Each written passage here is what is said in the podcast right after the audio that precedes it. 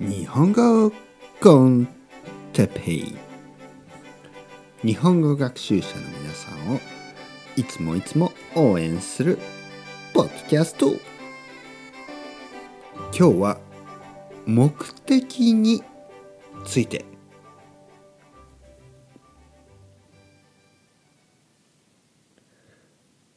はい皆さんこんばんは。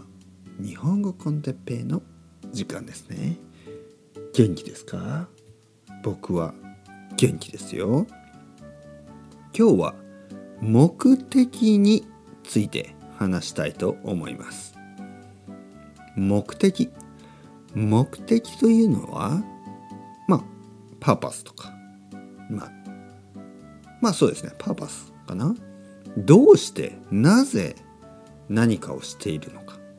例えば皆さんはどうしてなぜ日本語を勉強してますか？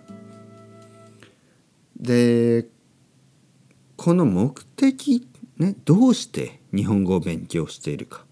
なぜ日本語を勉強し始めたのか、ね、どうして日本語の勉強を始めましたか？この質問はよく皆さんがされる質問だと思います。ね、皆さんにどうして、ね、例えばルイスさんはどうして日本語を勉強してしてるんですか？とかね、えー、クリスさんはなぜ日本語を勉強始め始めたんですか、ね、し始めたんですか？でこのまももちろんねあの理由がある。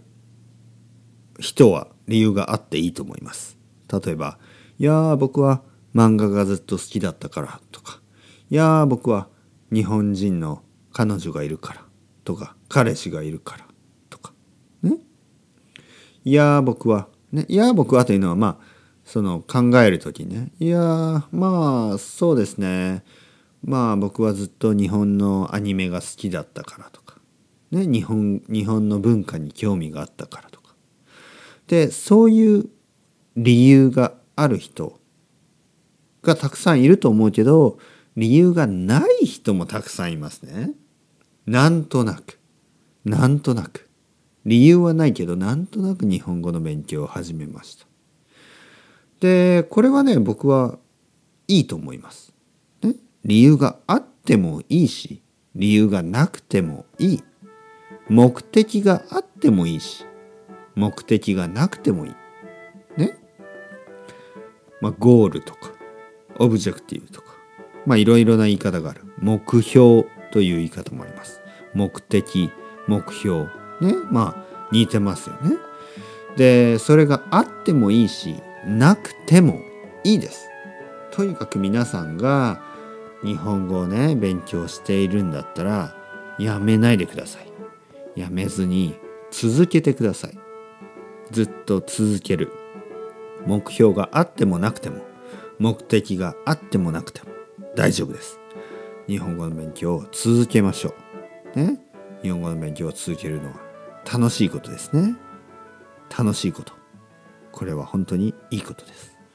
それでは皆さん、また今度。さようなら、さようなら、さようなら。